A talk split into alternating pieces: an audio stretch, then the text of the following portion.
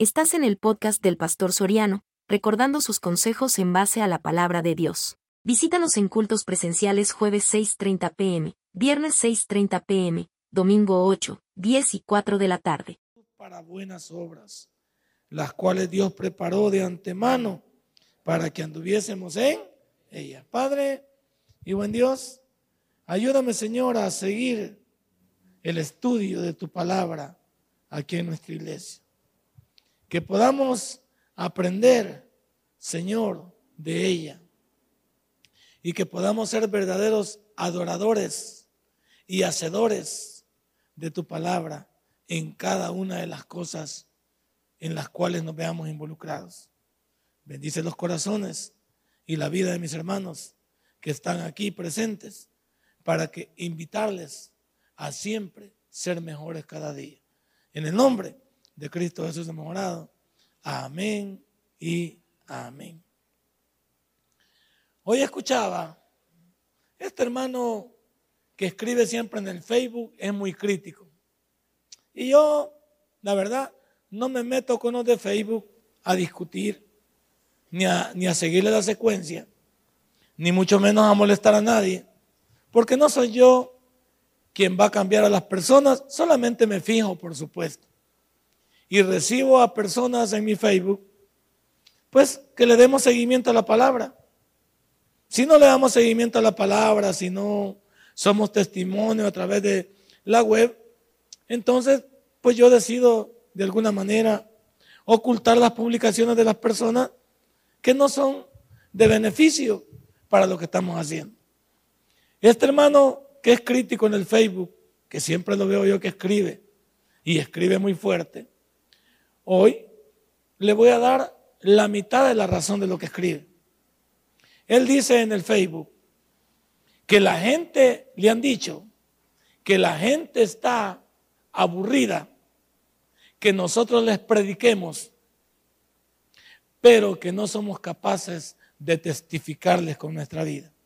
¿Tiene razón él? Sí. Vamos por partes. Tiene razón hasta él también que ha escrito ahí está involucrado también. O sea, no es solo que nos eche el muerto a nosotros y que se salga, con la lámpara de ladino. Y yo también agarre mi parte y diga que ustedes están comprometidos y yo no. Aquí todos estamos comprometidos. Oiga bien lo que el hermano puso. Que la gente está aburrida. Que les prediquemos domingo a domingo. No solo en la iglesia, en la calle, a través del evangelismo pero que nuestro testimonio no alcanza para soportar lo que decimos con la boca. Yo digo, tiene razón, porque el versículo 10 nos ha invitado a algo, porque somos hechuras suyas, creados en Cristo Jesús para buenas obras. Las obras en el creyente no lo salvan o lo salvan las obras del creyente. No. Pero ¿qué hacen las obras con el creyente? Lo hacen testificar quién ha nacido en sus vidas. Las obras en el creyente no salvan. Nosotros no nos portamos bien, que quede claro, de acuerdo a la teología bíblica que manejamos, cristocéntrica. Nosotros no nos portamos bien porque portándonos bien vamos a ir al cielo. Eso no es cierto. Nosotros vamos al cielo por recibir a Cristo como nuestro Salvador personal, arrepentirnos delante de Él, más nada menos nada. Y no se va al infierno por ser malo, se va al infierno por rechazarlo. Entonces las obras sirven al creyente no para ganarse la salvación, como han enseñado en la, iglesia grandota. Las obras en el creyente sirven no solo para testificarle a los demás, sino para abonar en el tribunal de Cristo. ¿Ya sabía eso, va? Porque después de que nosotros seamos arrebatados, entonces habrán dos eventos allá. El tribunal de Cristo, que es la premiación de los creyentes, pero ¿cómo van a premiar a gente que no tiene nada que le Cuando uno no le pasaba a usted. Bueno, yo siempre fui una, una persona, eh, eh, pues a mí siempre me ha gustado sobresalir. Y una de las cosas que me gustaba a mí en la escuela era que en la clausura a uno lo llamaran para premiarlo. ¿Se acuerda que antes daban primero, segundo y tercer lugar? Y le daban un regalito, un libro, le regalaban una caja de colores, un diccionario, que era lo más común. Y si, si era muy bueno, le regalaban una álgebra, de Baldor. Le regalaban a uno. Y qué bueno era que cuando uno iba a la clausura, famosa clausura, uno fuera de uno de los tres premiados. Pero no solo eso, que uno pudiera pasar de grado superior. Porque a veces uno venía con el, con el, con el, ¿cómo se llama?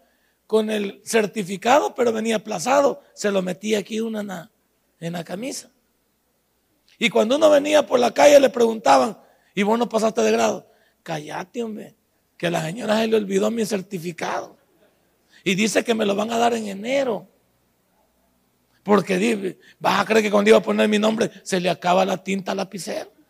Y vas la gran historia que nos levantamos, ¿se acuerda? Era que estábamos aplazados o teníamos notas bajas. Cinco o cuatro necesita mejorar. Y ahí nos íbamos, malo, bueno, excelente, muy bueno. Pero la clausura era la parte de poner en evidencia quienes se esforzaron en el año. Pero la clausura no lo hacía uno triunfador en la vida. Eso era parte de otro rollo. Ahora vamos a decir, las obras te sirven aquí para testificar de los demás quién ha nacido en tus corazones y te sirven para el tribunal de Cristo para no ir solo a ver. Porque algunos vamos a ir al tribunal de Cristo es solo a mirar. Dios nos ha prometido tantas cosas y algunos vamos a entrar al cielo de panzazo. Eso significa porque Dios es grande y porque aquí no hemos dejado en buen predicado a nuestro Dios. Pregunto, no cómo están tus obras, cómo están nuestras obras delante de los que nos ven. ¿A quiénes teníamos que preguntar primero si somos cristianos sí o no? ¿A quiénes? A la familia. A la familia no la tenemos timada ni engañada. Yo a mi esposa no la tengo engañada, ni timada. Tal vez amenazada, que no les diga a ustedes cómo me porto, pero no timada, amenazada sí. Ahí si te llego a ver que le decía algún hermano que yo te estoy quitando el pisto o te pego. No, vaya, te voy a meter otras sopapiadas y les decís. Amenazada sí la puedo tener. Salvequeada, como dicen. Pero engañada no puedo tener a mi esposa. ¿A quiénes no puedo? A otros que no puedo tener engañado. A mis hijos. Y muchos de nuestros hijos vienen a la iglesia porque los traemos o porque no hay para dónde ir.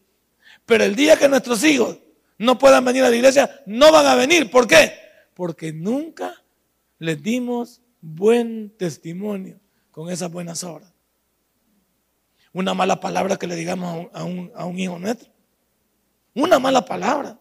Que los ofendamos que los denigremos, que los humillemos, que no les demos lo necesario para superarse. ¿Usted cree que nuestros hijos no ven todo eso? Y dice, y el viejo este es pastor ahí en Merliot. Y el viejo ese, ¿cómo les habla a ellos? Y les dice cosas bonitas. Quisiera que todos esos hermanos vinieran a vivir con nosotros para que vieran lo que ese viejo es. Tiene razón. Porque muchos de nosotros estaríamos supuestos a dar buenas obras, no por ser vistos, por agradar a aquel que nos llamó, por agradar a aquel que nos escogió y nos llevó a una nueva vida, de acuerdo a 2 de Corintios 5:17. Somos hechura de él y estamos para llevar esas buenas obras por donde nosotros vayamos. Dijimos la semana pasada, para terminar, que Dios en todo ese propósito que tiene para con nosotros, que nos parezcamos a Él, que lo reflejemos a Él, que vayamos por todas partes, como dijimos, llevando las marcas, las marcas de todo lo que Él sufrió y poder comportarnos como tal, dijimos algo, que para que ese propósito sea cumplido de yo poder reflejar mejor a Dios, dijimos que en primer lugar tenemos que leer la Biblia. Cristianos que no leen su Biblia no saben cómo representar a su Salvador. Cristianos que no leen la Biblia no saben cómo edificar en su vida, porque lo mejor de la Biblia no es para leerla, lo mejor de la Biblia es para practicarla. La Biblia en el Salmo 119, 105 dice, lámpara es, solo el hermano taxista, ¿no? Solo el hermano Juancito. Ah, que el hermano Juancito, como tiene chance de estar en el punto ahí bien leyendo la Biblia, yo porque trabajo, hermano. Él porque es Aragán. Siempre hay una excusa, ¿te acuerdas? Que lo vimos el día martes. Lámpara es a mis pies tu palabra y lumbrera a mi camino. ¿Cómo nos podíamos tropezar, hermana del apellido bonito? ¿Cómo nos podríamos tropezar? ¿Sabe por qué le digo el apellido bonito? Porque es soriano. Se llama Teresa Soriano, entonces le digo del apellido bonito. Ahí me tiro flores yo también de rebote. Entonces, hermano, ¿qué, qué hay en nosotros que no podemos ser personas que nos extraviamos porque nos hace falta luz? ¿Se acuerda antes los que vivimos en la guerra y que vivíamos en lugares donde no, había luz? ¿Se acuerda que era bien difícil? Hay veces, y, y hay que decir, la mayoría de nosotros en nuestras comunidades, yo vivía en una comunidad eh, necesitada, un poco difícil, yo ya caminaba por la vereda ya de memoria, ya había los hoyos, pero que alguien se metiera a esa vereda caía de sopapo, pero como ya sabía dónde poner el pie, hasta cuando iba corriendo de la policía sabía yo dónde, en qué hoyo me podía ir, en qué hoyo no, porque ya me sabía el mapa. Imagínense cuando uno lee la Biblia uno cuando lee la Biblia sabe qué hacer. Y Dios nos pide que lo reflejemos a Él, que nos parezcamos a Él, cuando sabemos cómo poder parecernos a Él. Pero si no leemos la Biblia, no sabremos qué hacer a la hora de practicar nuestro cristianismo. Hay gente que viene a las iglesias, pero ¿qué se, ¿cuánto cree que se lleva usted? Según los analistas de cultos, Dicen que las personas que vienen a escuchar un culto como este solo se llevan el 10% para recordar.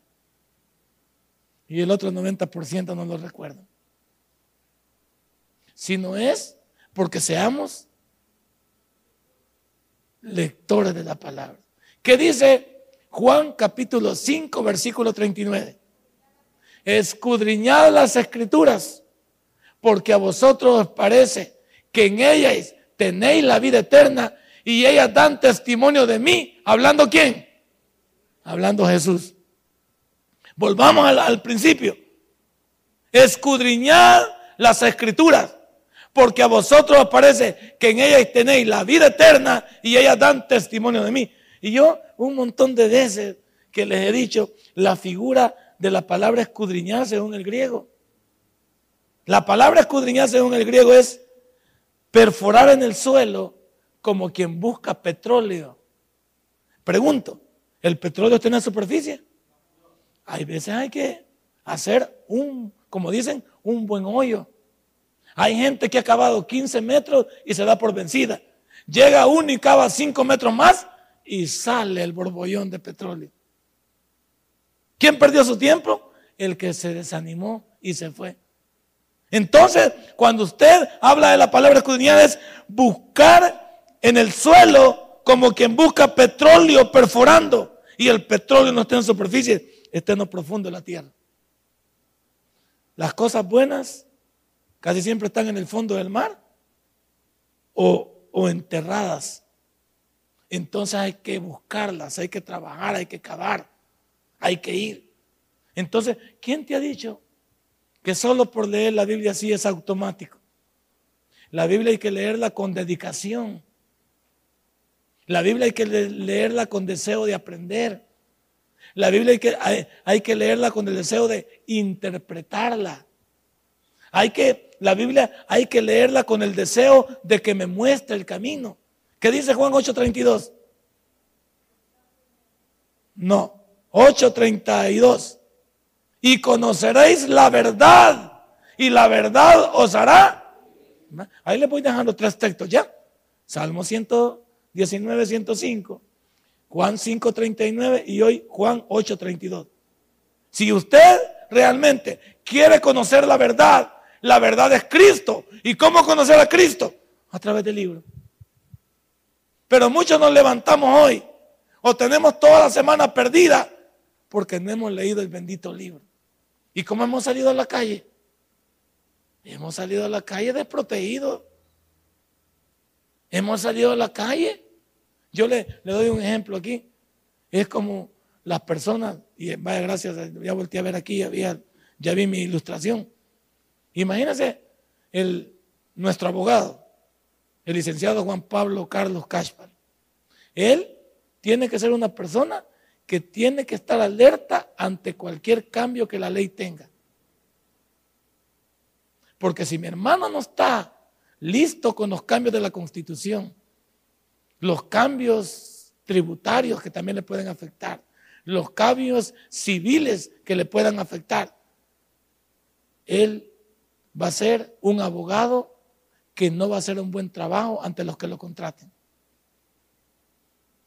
Si mi hermano no sabe cómo poder defender a su cliente de acuerdo al conocimiento de la ley, entonces mi hermano es un mal abogado. Él tiene que estar leyendo continuamente. Imagínense, a mí me, da...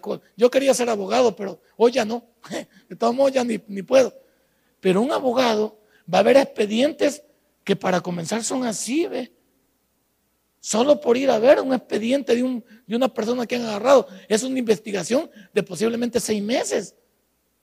Más, más otras cajas que hay por ahí, que hay que sacarlas. Y ellos, y él, y me consta porque ya hicimos un trabajo juntos, tiene que estar alerta en el más mínimo detalle de la investigación sobre su defendido. Él tiene que estar alerta con lo que va a decir el fiscal y tiene que estar alerta con su cliente para que no le mienta. Su cliente debe decirle la verdad a él. Y él tiene que tener conocimiento de la ley para saber cómo enfrentar al fiscal delante del juez. Entonces mi hermano, aquí está otro abogado también, los dos esposos ahí va que también. No es chiche ser abogado. Bueno, ser abogado paquetazo, sí. Ser abogado del montón, sí. Pero usted no le puede salir al cliente con que, Fíjese que se me chispoteó. Fíjese que acaba de entrar en efecto una ley y se me olvidó leerla. ¿Va a creer usted que se me olvidó? ¡Pam! Para adentro, 35 años. El acusado va castigado 35 años. Y usted le dice, pero lo puedo defender según la apelación. Mejor ya no, con usted no vamos a ninguna apelación. Porque además va a ir cobrando otra vez. Porque no, algunos son animales, no estos hermanos, porque estos hermanos son sanos. Pero la mayoría de abogados son animales. Entonces van, ¿qué digo? Los abogados tienen que tener leidito todo eso. Ahora, imagínese un doctor también. Imagínense los doctores que no están, no están al tanto de las enfermedades en cuanto a su origen, en cuanto a su generación y en cuanto a su desenlace. Imagínense que por eso es que hay médicos que no saben. Se ha fijado que hay médicos que se equivocan, que dan un diagnóstico malo.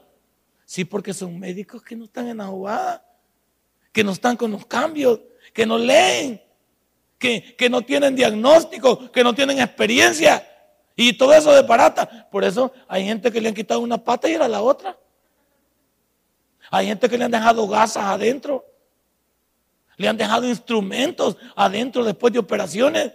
Eso no es tener cuidado. Un médico, un médico debe estar alerta. Ahora, volvamos otra vez al cristianismo. Imagínense los cristianos. Usted sale a la calle y no sabe de qué hablar. Y mire, y como dice el pastor, ayúdate que te ayudaré. Ahí va. Y mire, el pastor nos ha enseñado hace poquito los siete pecados capitales. Los siete pecados capitales están en la Biblia los deja, los deja esparcidos, pero no habla de siete pecados capitales. Pero algunos te aparecen por ahí y te dicen, no, hermano, si como dice también mi líder de evangelismo, al que madruga Dios le ayuda. Y ahí va, mire. Hay gente que solo va hablando incoherencias, solo va hablando debilidades. todo lo que oye, él lo repite como loro, pero no certifica si lo que oye está bien dicho. Usted no puede andar diciendo por la calle, y como dice el pastor Soriano, y si yo estoy desequilibrado, si me hacen falta como 80 para el dólar y no estudié lo que le estoy diciendo, ¿cómo hago? Una persona no puede ir a la calle, un soldado de Jesucristo no puede ir a representarlo a él si no lleva leidito el manual. Y, algunos traen el manual solo, lo traen a pasear, va. ¿Cuántos traen a pasear la Biblia? Ay, la traen bien apretadita aquí. Y ahí no la quieren ni, no la quieren extender para que no se vaya a arruinar el papel.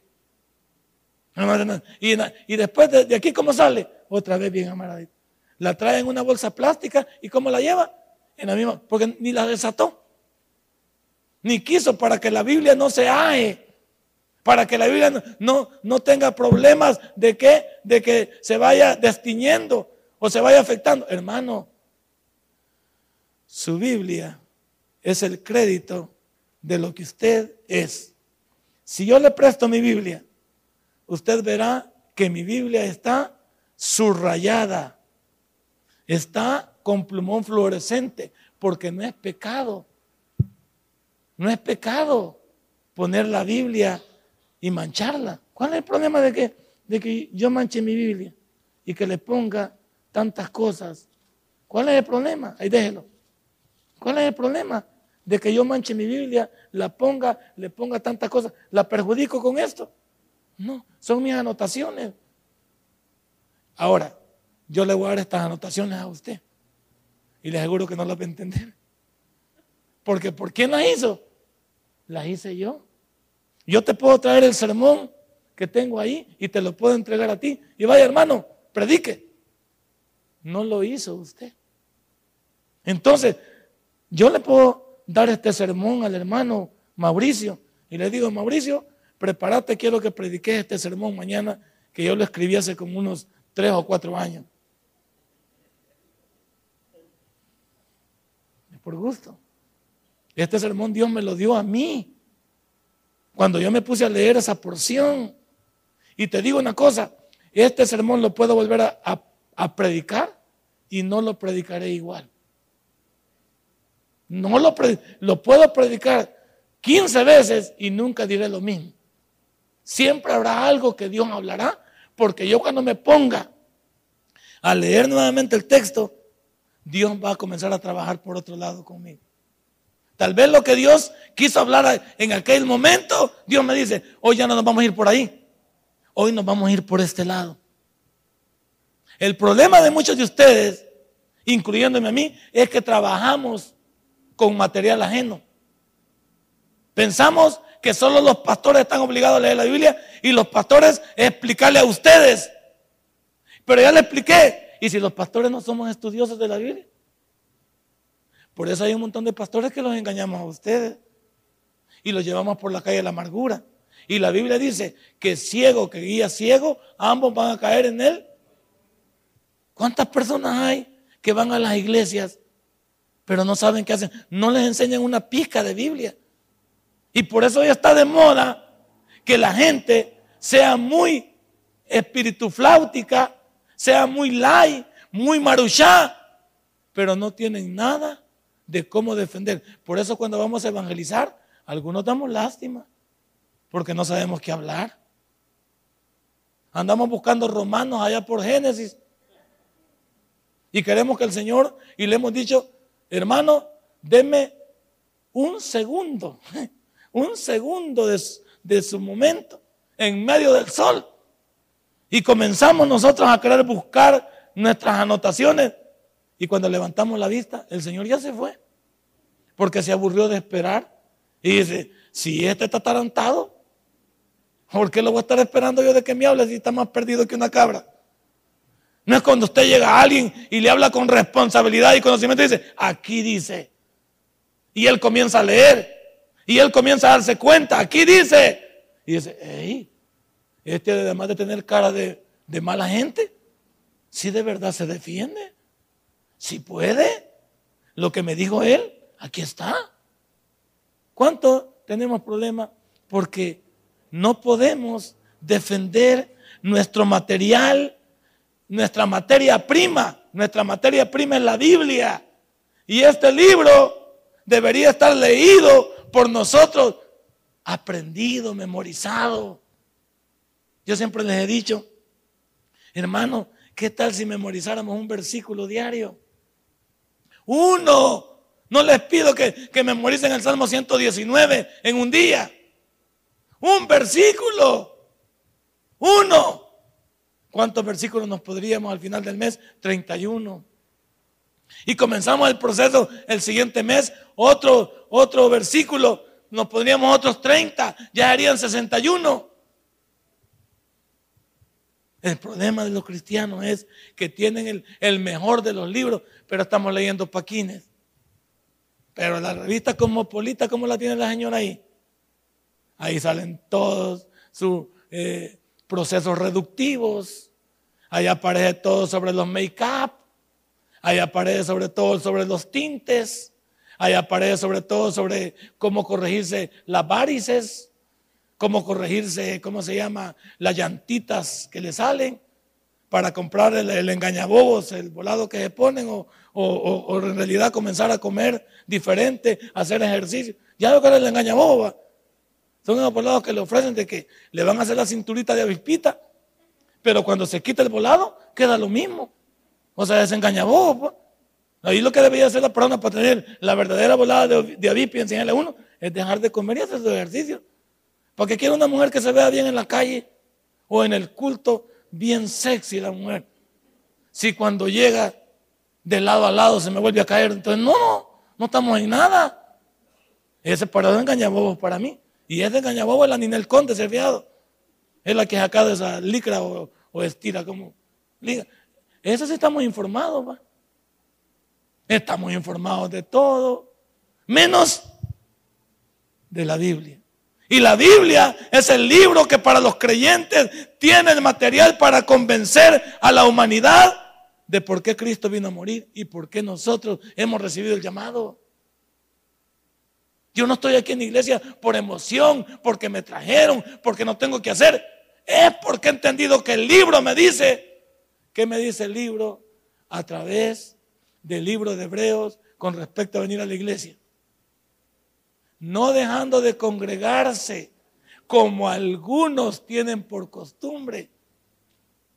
Ay, el libro me estaba hablando y me dice, no vayas a la iglesia solo porque no tenés nada que hacer. No vayas a la iglesia porque vas obligado. No vayas a la iglesia porque hay una hermana que te gusta o un hermano que te gusta. No vayas a la iglesia porque ahí te van a prestar pisto. No vayas a la iglesia por este y el otro. Anda porque ahí te van a hablar de Dios, porque ahí vas a conocer de Él.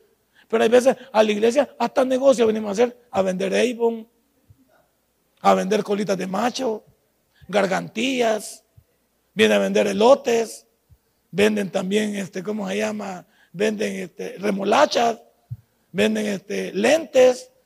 Aquí, ¿cuánta gente no me visita aquí? Con cartas vos este, que vienen a ver que le traemos este volado para lentes, pero no me dicen, vamos a llegar a su culto. ¿Qué quieren vender? Lentes me quieren vender. Un montón de chocos que ven aquí quizás. Y me dicen, quiero llegar a su iglesia porque queremos darle lentes a mitad de precio, ayudar a su congregación. Pero nunca dicen, vamos a llegar a su culto a ver, a conocer. No, ellos quieren. ¿Qué necesitan? ¿A ustedes cómo lo ven? Como negocio como dinerito.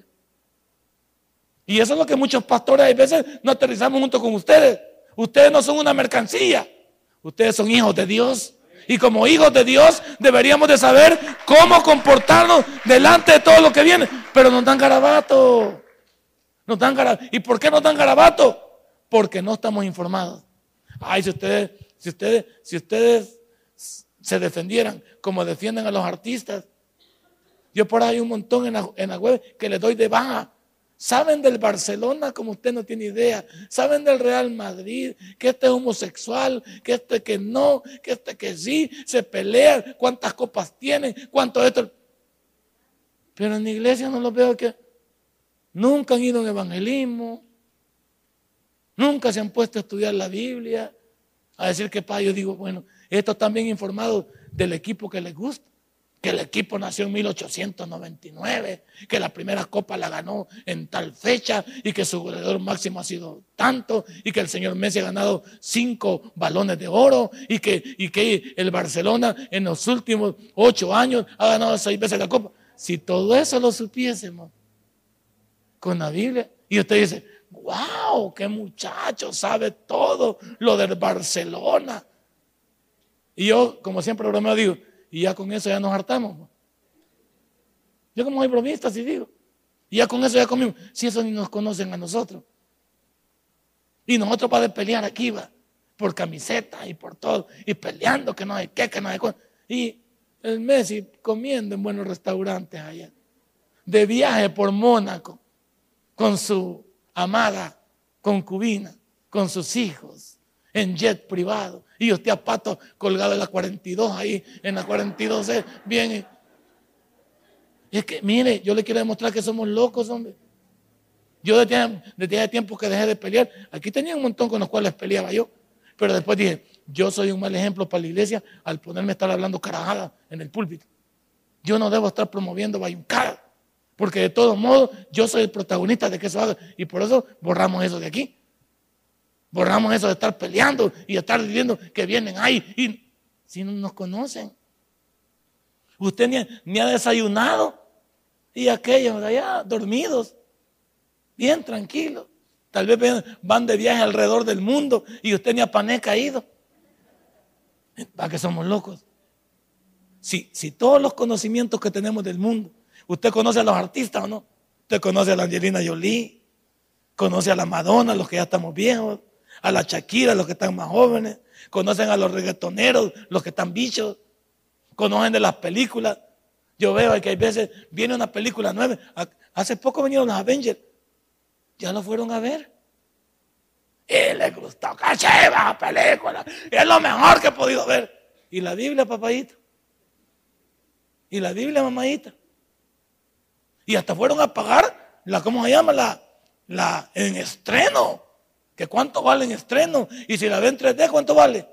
Más el combo ese loco que nos meten ahí, que vale como 8.25 entre lo que es la carajada grande, el hot dog de chucho y la, y la volada que le dan ahí y la, la huesos. Solo ahí van 8.50 más la, más la inversión. No son menos de, de unos 12 a 15 dólares ir a ver una película por persona. Y salieron emocionados. Algunos no pueden ver una película que hasta jalen cuando están tirando patadas. ¡Ya! ¡Ya! Bien se le aprendieron todo. Pero vienen a la iglesia y les preguntan, ¿y qué dijo el pastor? Ay, habló de un montón de locos. Ah, no sé. Habló de unos chocos, habló ahí que no eran chocobananos o qué. Y de un tal abogado que no lee, que no lee los códigos. Y de una pareja también que son abogados. Que... Usted no sabe ni lo que hablamos aquí. Pues. No saben ni lo que dijimos. Pues. Porque no somos personas que, que estamos en contacto con el libro. Te confieso algo. Te lo voy a decir con mucha honestidad para que nadie te engañe. Yo soy un pastor que tiene 15 años y no me la pico de haber leído tanto de la Biblia, pero nunca termina de conocer uno esto. Yo leo y paso por los mismos versículos y vuelvo a preparar un sermón y nunca será lo mismo. Porque este producto tiene tanto manjar, tiene tanta productividad que nunca terminas de comprender este libro a menos que lo comiences a practicar. Y por eso, dentro de los propósitos de Dios para que nos parezcamos a Él, nos dijo, Lee mi palabra. Comienza a aprender y a desear ser santo. ¿Cuándo deseas ser santo? Cuando Levíticos te dice que debemos de ser santos porque Él es. ¿Cuál, ¿Cuál crees que es el comentario mejor del libro de Levíticos dentro del Nuevo Testamento? A ver si te, te orienta más o menos. ¿Cuál crees que es el comentario del libro de Levíticos que nos invita en el Antiguo Testamento a ser santo? ¿Cuál es el comentario que lo interpreta mejor en el Nuevo Testamento? El libro de los Hebreos.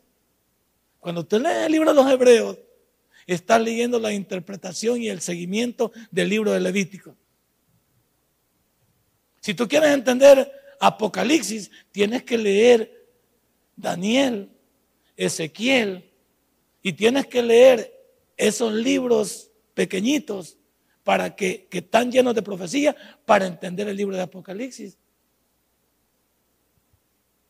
Si tú quieres entender el libro de Génesis en plenitud, Génesis está regado por toda la Biblia porque Génesis es el libro de los comienzos o el libro de los principios. Cuando tú quieres leer la diferencia entre Josué y, y jueces, te vas a dar cuenta que un libro habla de la conquista y el otro libro habla de la decepción y de la derrota. Y cuando llegas a Ruth, te vas a dar cuenta que cuando llegas a Ruth, te vas a dar cuenta que ahí está la redención de Cristo, porque vos cuando redime a Ruth, es como cuando Cristo redimió a la iglesia rescatándola del pecado. Ahí va, ve. Ahí va. Si, si con solo que leyeras el libro y la síntesis del libro, o sea, el inicio del libro, los principios, tendrías material. A uno siempre le enseñaron en la vida a no ser un gran genio, pero siempre la gente que, que trató de darle un consejo a uno en cuanto a la sabiduría humana le dijo, uno no va a ser sabio todo el mundo como el Albert pero hay que tener un poquito de cultura general, uno. Y tener un poquito de cultura general es leer un poquito de todo. A esa cultura general, leer un poquito de todo. Cuando usted le hablan de Beethoven y de música, ah, Beethoven, Beethoven no es un vecino suyo. Beethoven es una persona que existió un tremendo escritor. Ahí va. Pero a veces nos hablan de, de cosas que nosotros decimos, ¿y qué me quiso decir? Quizás me estaba ofendiendo. Como nosotros no sabemos de qué. Tener cultura general en la vida era sinónimo de haber leído un poquito de cada cosa. Por eso uno, mm, aunque escoge una profesión, termina siendo experto en una parte de la vida. Pero hay muchas fases de la vida que uno desconoce. El abogado ahí, yo lo respeto en su área, pero él no tiene nada que ver con mi contabilidad. Yo ahí me lo llevo chiche a menos que él tome un curso de contabilidad. Y de repente, pero aún con todas las mañas que yo aprendí durante tantos años, sé que me lo llevo un poquito chiche. Y no lo digo por, solamente por molestarlo. Pero si ya me pongo a él con su abogacía, ya me dejó dormido a mí también, pues. Porque lo que él sabe, yo lo sé someramente. Y lo que he oído y lo que medio he leído pero no puedo competir con los abogados. Porque ellos tienen un conocimiento, se especializaron en un área de la vida y, se han especializado tanto que son buenos en su área. Pero llegarán a otro, a otro momento de la vida donde chocarán. ¿Por qué? No están especializados ahí. Pero habrán oído, sí, habrán oído, porque todos los que nos especializamos en un área de la vida tenemos un conocimiento general, por lo menos. Pero usted ni, ni conocimiento general de la Biblia. No sabe ni cuántos libros tiene la Biblia. No sabe que se divide en Antiguo y Nuevo Testamento. No sabe que de un lado es el principio de todo el origen y el plan de Dios y que el Nuevo Testamento es la consumación del plan de Dios cuando Jesucristo vino, murió por la humanidad, resucitó y se fue para el cielo a esperarnos a cada uno de nosotros. debemos saberlo. Debemos de saberlo.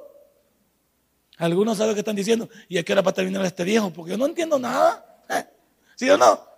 Y este viejo tanto que habla, y yo que no entiendo nada. De veras que ahorita estoy, pero con sueño. Es que sí, el aprender da sueño, ¿sí o no? ¿Qué nos daba en la escuela mucho? Sueño.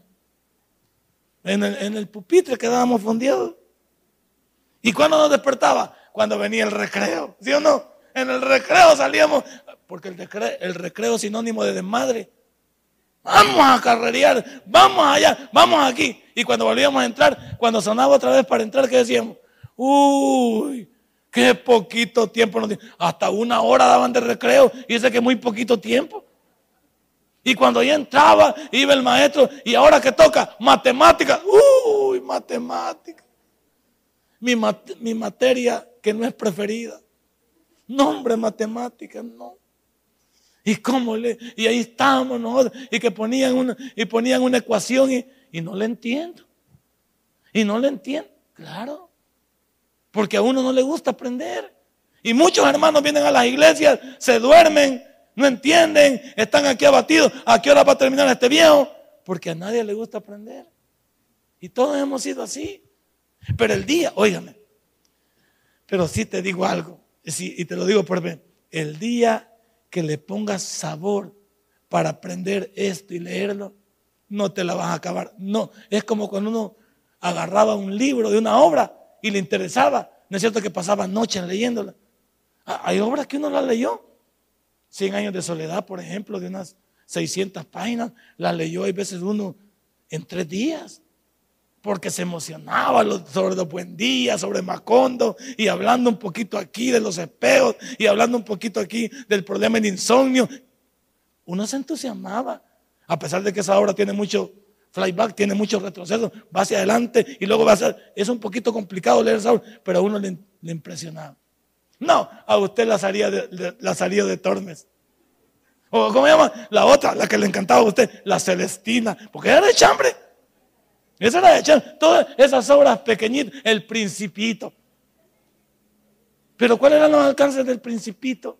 Lazarillo de Tormes y la Celestina.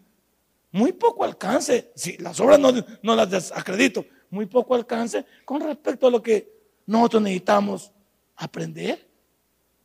Con respecto a lo que nosotros necesitamos entender. Y cuando leíamos obras como eh, la obra, yo creo, la más calamitosa para mí, de obras, han sido la Ilíada y la Odisea, por Dios. Es así de plano. La Ilíada y la Odisea era, eran para mí, eran sinónimo del infierno. Que de, de plano que es un poquito problema. La otra, y aunque parezca que a muchos les, les encanta hablar de, de, de, la época de oro de la literatura, Miguel de Cervantes Saavedra, por Dios, esa obra también a mí me da un problema con ese viejo loco, panzón, y el otro viejo seco. No, hombre, eso me daba a mí, el, hablando con el caballo, hablando con los molinos y hablando con esas, esas obras para mí, pero había que leerlas, ¿sí o no? Y le hacían un laboratorio a uno sobre eso.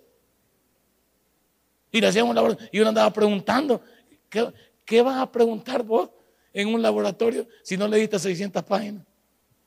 ¿Qué puedo haber leído? Y a uno le enseñaron en la escuela que entre mejor lector era, no se iba a preocupar uno en el futuro. Pero ¿cuántos de nosotros en la escuela no nos gustó leer? Contimás ahorita. Ahorita que dice usted leer la Biblia. Aguantar lo que este viejo dice, que a esta hora vamos a compensar a leer nosotros. Este viejo porque no tiene nada que hacer.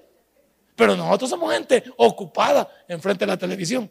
Lo único nada más que y, con nuestro famoso Facebook. Hoy toda la gente anda con el teléfono. Facebook, Twitter y todo esto. Y están bien impresionados.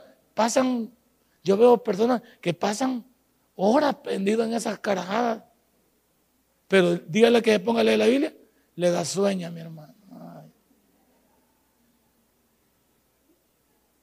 Por eso este versículo es lindo porque nos habla acerca de todo lo que Dios tiene para nosotros de acuerdo al libro. Él quiere que nos parezcamos a Él. Él quiere que aprendamos de Él. Pero ¿cómo podré aprender de mi Salvador si no me gusta leer su manual? ¿Cuánto tiempo paso yo estudiando la Biblia? Es una buena pregunta. ¿Cuánto tiempo lee la Biblia usted? ¿Aló? ¿Cuánto tiempo lee la Biblia usted? Eso quiero que ponga ahí, que se ponga vivo y diga, que me rete a mí. ¿Y qué le importa a usted? Pues, pastor, ¿cuánto tiempo leo la Biblia yo? Si ese es mi problema, tiene razón. Yo solo le invito a decirle, usted necesita estar pegado a este libro. Necesita entender que Dios quiere ayudarnos a comprenderlo. El poder de la Biblia. El poder de la Biblia es que actúa como un energizante. ¿Cuántos necesitan un energizante para el día? Hay gente que necesita pastillas, necesita ese montón de jugos, eh, supuestamente que lo hacen a usted tener un buen día, pero no sabe usted que está dañando y distorsionando su salud. Los energizantes no son la solución para que usted ande despierto, para que tenga ganas de trabajar o lo otro. Puede ser que usted esté enfermo y solamente el energizante le ayude como un paliativo para el día. Pero usted anda endrogado en el día. Endrogado anda.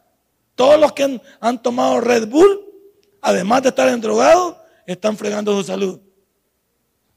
¿Y quién no toma Red Bull? Que le dice, Red Bull te da alas. ¿Has dice que Red Bull te da alas? Pero para el infierno. Y no he visto que atacar el diablo tiene que dejarle volando ahí en el Red Bull. Es que el Red Bull no es para que usted realmente utilice eso como un paliativo para estar despierto o para estar, como dicen, chispa. Hay quienes andan chispa porque andan bien directos. Pero a través de algo que los está estimulando, pero les está afectando su salud. ¿Para qué sirve la marihuana? ¿Cuánto le han pegado un buen socón a la marihuana? Solo yo. Desde el momento que usted le ve un jalón, lo manda a la quinta galaxia que usted no conoce. Y ya usted comienza con sus ojos brincones. Ya comienza usted que muy directo, ya muy, ¿cómo se llama? Muy, muy este, imperativo, se ha fijado. Ah, bien se le nota a alguien cuando, cuando está fuera de control. Especialmente si usted es de los calmados. Si usted es de los calmados y le pega, usted ya se transformó. Y es de los que le gusta hablar demasiado. Es de aquellos que le gustan, ah, ya son deportistas, son locutores. Usted de todo. ¿Pero qué necesitó? Necesitó un estimulante. Un estimulante que lo haga ver bien por un momento. Pero la vida no es eso. En Cristo Jesús, la vida de un creyente es cuando lee este libro y se enamora de él. No, hombre. Hay veces, yo, por ejemplo, ya te digo, yo cuando no, no tengo deseos de dormir, me levanto a leer la Biblia. Anoche fue un día, anoche fue un día que me puse a pensar demasiado, me puse a estar un, poco eh, leyendo unos escritos que tengo por ahí y no tenía sueño, la verdad. Y me pasó como a las 10 de la noche, que me puse a leer la Biblia, los libros, y me acosté como a la 1 de la mañana, pero aprendí, pero aprendí. Si tú me dices ayer, ayer estudié un poquito de escatología, un poco de premilenarismo, amilenarismo, un poquito de alegoría, un poquito de literalidad, comencé a ver otro poco acerca del libro de Juan, y ayer aprendí un poquito más. Porque me permite, cuando, no, cuando yo no tengo deseos de hacer, vaya al libro, vaya al libro y aprenda. Tome sus anotaciones, subraye. Haga, ¿por qué? Porque eso lo hace usted cada día estar más cerca de parecernos a Dios. ¿Cómo me voy a parecer a Dios si no sé cómo es Él? ¿Cómo voy a parecer a Dios si no sé cómo es Él? Yo me quiero parecer a Dios porque en el libro dice cómo es Él. Y cuando yo sé cómo es Él, quiero ser como Él. Esta noche cierre su Biblia porque le puede dar sueño. No quiero que se duerme aquí. Y le digo, mire cuánto hemos estudiado del capítulo 2, versículo 10. Y no nos lo acabamos todavía. El impulso de este pastor es convencerlo, estimularlo, invitarlo a decirle, venga y lee el libro. Venga y que no le den a tol con el dedo. Venga y que no le cuenten porque a lo mejor le mienten. Venga y no diga lo que otros dicen. Venga y por favor, no ande creyendo nada más lo que decimos los pastores. Véalo con sus ojos. Admire la verdad de Dios y compártalo con los demás. Porque en Cristo somos más. Denle un fuerte aplauso a Dios. Padre, buen Dios, te doy gracias en esta noche. Señor, muchísimas gracias por haber estudiado si este mensaje ha impactado tu vida, puedes visitarnos y también puedes buscarnos en Facebook como Tabernáculo Ciudad Merliot. Sigue con nosotros con el siguiente podcast.